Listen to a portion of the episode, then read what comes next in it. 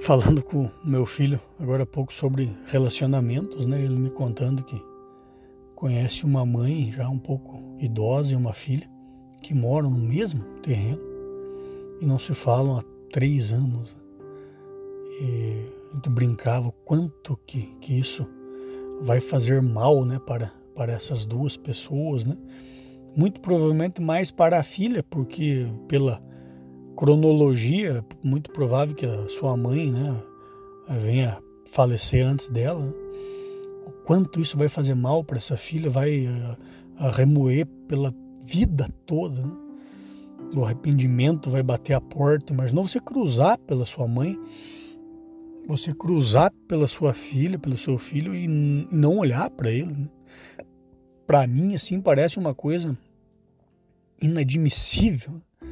Embora algumas vezes você fique aí, talvez, de pá virado, como a gente diz aqui no sul, né? Com alguém, com alguém que você gosta, mas você não consegue ficar uma noite, duas noites sem ir lá conversar e, ou pedir desculpas ou tentar resolver a situação. Agora imagina você passar três anos sem poder abraçar aquela pessoa que te carregou no colo, que trocou sua fralda, que levou você para a escola, que pôs você no colo, que fez um café pela manhã, que torrou o pão na chapa, que colocou lenha no forno para esquentar os teus pés, que cobriu a ponta dos seus pés, que cobriu até o seu pescoço quando você estava passando frio. Imagine você não poder mais abraçar aquela criança que você carregou um dia, que você pôs nos ombros, que você foi para o parque, que você mostrou para todo mundo, que ela já estava falando, que você mostrou para todo mundo como ela ficava bonita com aquela chupeta na boca. Enfim, é desastroso isso. Enquanto as pessoas estão vivas, elas ficam naquela imaginação de que amanhã eu converso. Não, um dia eu converso com a mãe de novo. Um dia eu converso com a minha filha. Mas só que esse dia talvez não exista. E aí, quando ele não existir mais, a dor vai ser muito grande.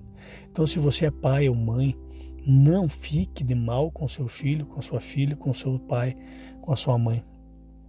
Isso vai corroer você para o resto da vida, o dia que você acordar e não vê-los mais ali.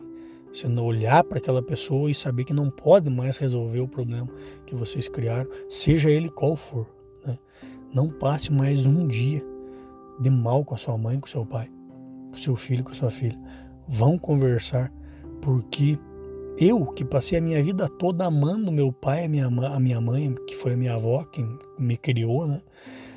Eu ainda assim eu tenho alguns arrependimentos de coisas que eu poderia ter feito e de outras coisas que eu poderia não ter feito para eles.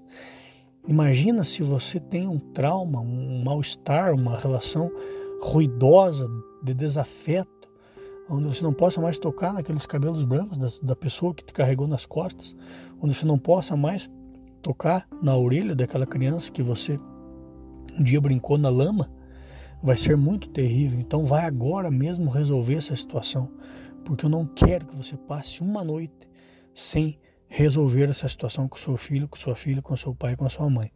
E Deus ouça, Deus conceda que você não acorde sem ter essa pessoa que você está de mal do lado, porque vai te doer muito e talvez você cometa coisas que vão te dar muito mais desprazer ainda se você não resolver isso agora e depois não puder resolver mais.